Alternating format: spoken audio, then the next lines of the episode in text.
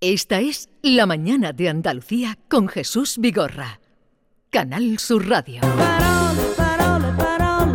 Hoy, querida Carmen Camacho, buenos días. Hola, buenos días, Tan Jesús. flamenca que es ella. Te hemos quitado un poquito tiempo para dedicarlo al flamenco Habéis por hecho todos bien, hoy lo los merecía. invitados que teníamos. Ahora te tiene que poner a cantar flamenco. No, no, me voy a poner flamenca, pero me voy a poner a través de las palabras. Nos vamos a poner flamenco.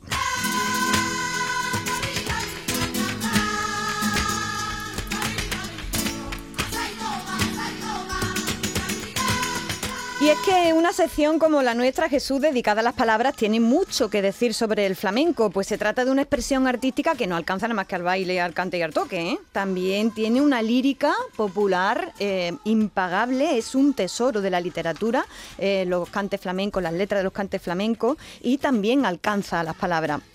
El flamenco tiene un vocabulario riquísimo, específico y único de este arte. Nada más que con el nombre de los palos flamencos, aquí podríamos estar mm, toda, la, vamos, to- toda la mañana y toda la tarde. eh, tenemos para siete programas, ¿no? simplemente comentando el nombre de los palos flamencos, ¿no? Y que me decide los aleos, ¿eh? Lo que se dice en los aleos no puede ser cualquier cosa, ¿eh? Es- Eso que se dice ahí de viva voz, no cantando, ¿no? Y que en algunas reuniones flamencas además te callan. Dice, tú no sabes alear, ¿eh? Sí, sí, sí. Tú tienes sí. que meter además la palabra a compás, ¿eh? Y también hay un montón de diccionarios flamencos pues, que, que- que nos explican eh, a, a quienes somos un poquito más profanos, no, no, no somos del todo, del todo, del todo entendidos, eh, pues que- palabras que vienen del flamenco, algunas de ellas que proceden eh, del caló, ¿no? Hay muchas palabras que, que proceden, que proceden del caló y de hecho me he traído este libro que se llama La Puerta Entonada de Joaquín López Bustamante, que es un libro de letra, de letra flamenca, y al final viene un glosario, un diccionario de palabras en caló que están en, la- en las letras de, de estos cantes, ¿no? Hay un montón de palabras que tienen que ver con, con el flamenco. ¿Se ocurre alguna así de pronto? Mm, ¿Duende? Oh, El duende, por ejemplo, que ahora vamos a hablar del duende. Hay una que me encanta que es Ojana, eh, dar Ojana. ¿Sabéis lo que es dar Ojana? Sí, sí, sí. Ahora, El Yuyo, cierto- el Yuyo lo utiliza mucho aquí, que da Ojana con sus mentiras, ¿no? sí, pero que eh, hoy hemos hablado con el director de la RAE, Sí. que no sabía lo que era Ojana. Anda.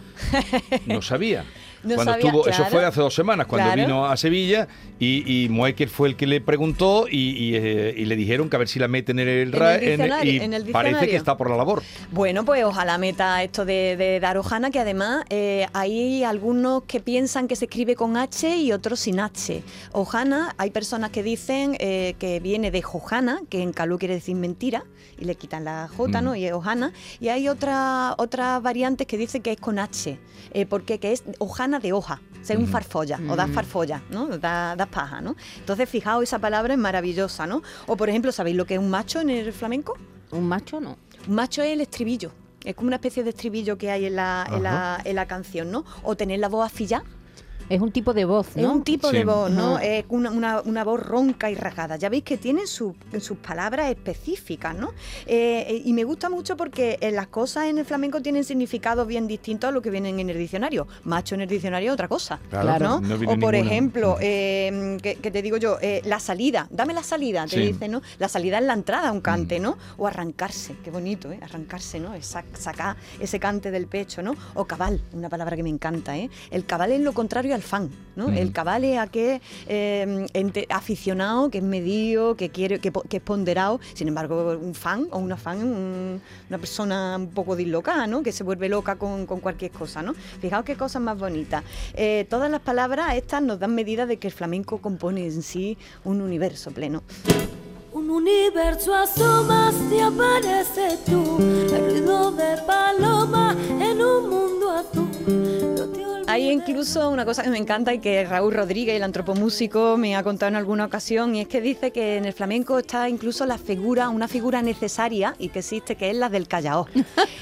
El callao es ese que cuando va a arrancarse alguien, alguien por derecho, ¿no? De pronto. chicha. Y hace, "Ch, ¿qué? Vamos a callarnos. Callarse Perdón, ahí, perdón, callarse vamos a ahí". callarnos. Vamos a escuchar. Vamos a escuchar, vamos a escuchar. Y además, vamos, a veces ni te habla, te pega una mirada y atravesada y dices, bueno, me encanta esa, esa figura. Pero hoy nos vamos a detener en dos palabras que son eh, troncales en el flamenco. Una de ellas es duende.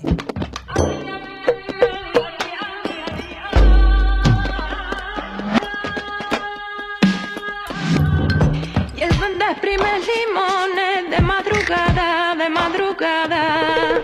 Y el duende exprime limones de madrugada, de madrugada. Y ahí está mi Rocío Márquez cantando Exprime Limones, ese duende flamenco del que Federico García Lorca sabía mucho. En el diccionario de la Real Academia Española nos dicen que el duende pues, es un espíritu fantástico que aquí en Andalucía lo podíamos equiparar con los mengues, ¿verdad? Eh, aquí le decimos a los duendes los mengues, ¿no? Pero en su segunda acepción dice el diccionario que el duende es un encanto misterioso e inefable. Eh, por ahí va la cosa, ¿verdad? Cuando hablamos de duende. Pero yo creo que Federico García Lorca, si Jesús le pone voz, el que nos lo va a contar mejor que nadie. ¿Puedes leer lo que nos dijo? Con, con mucho gusto. Dijo, el duende es un poder y no un obrar, es un luchar y no un pensar.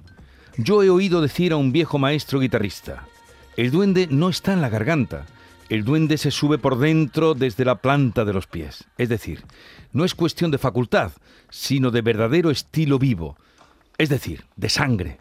Es decir, de viejísima cultura, de creación en acto. Toma ya, ¿a que no se puede definir mejor? Al diccionario esta sección de, de- de cabeza. Habla tú que tienes mano con la RAE. Siempre Lorca. Ojana y duende con esta sección. Y en esa misma conferencia, eh, Federico García Lorca distinguía al duende de la musa y del ángel. Y decía que, que una de las grandes diferencias es que la musa y el ángel vienen de fuera. Es un arrebato que viene de fuera. Ay, amigo, pero el duende no. El duende te sube por las patas. De la planta de los pies. Eso es, ¿no? Describe Lorca así un momento de duende de la niña de los peines. Lo leo. Estamos cantados por la niña de los peines. Entonces la niña de los peines se levantó como una loca, tronchada igual que una llorona medieval, y se bebió un gran trago de vaso de cazalla como fuego, y se sentó a cantar, sin voz, sin silencio, sin matices, con la garganta abrasada, pero con duende.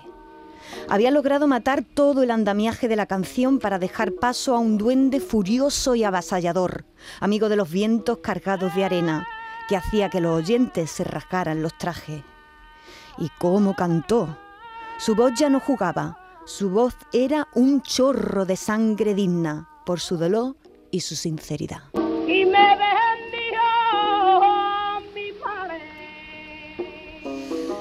Pero si hay una palabra complicada de verdad en el flamenco, es precisamente esa misma palabra, flamenco. Vamos a explicarla.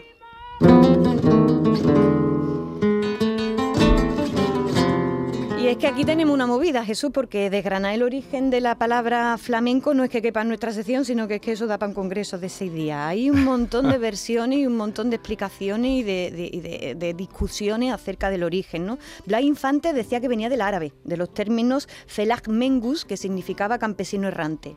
Pero hay otras versiones que dice que flamenco viene del nombre de un cuchillo que tenían, que era el flamenco. Entonces, cuando, cuando sacaban el flamenco en el siglo XVIII, era cuando se ponían flamenco. Claro, no ¿no? te flamenco. Eso es. Y otra, otra versión dice, otra, otra teoría dice que los cantadores, eh, como iban vestidos de corto y eran así altos y quebrados por la cintura, parecían flamencos de verdad, parecían el pájaro, el ave, el ave zancuda, ¿no? Sí. Y, y bueno, y también por último os digo que antiguamente se creía que los gitanos, eh, que son parte indiscutible de- del arte flamenco, eran de procedencia germana, lo que se explica que se le pudiera llamar flamenco. Ya veis que montón de, de teorías, lo he resumido muy rápido, eh, pero eh, como veis no hay nada claro en torno a la palabra, al origen de la, de la palabra flamenco.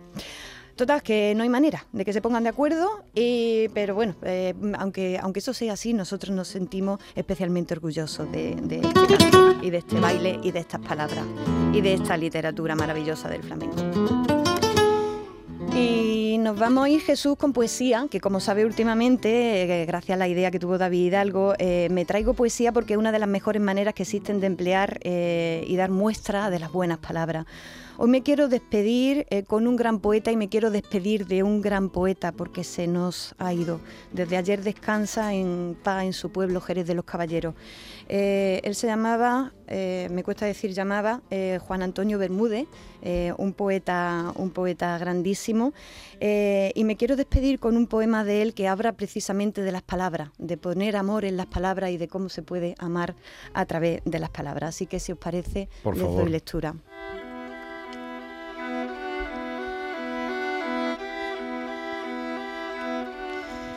Amar a cada uno por su nombre, en un idioma impar, código íntimo en el que cada sílaba, sea un mimo. Amar a cada cual por la manera intrépida o celosa de apretar el paso en la borrasca y por el cúmulo de discapacidades que lo azoran.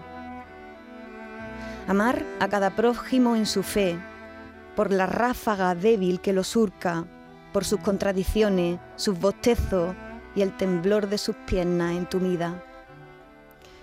Amar a contrapelo, amar a ciegas, celebrar que tendemos hacia el otro el pulso sin que nadie nos lo mande.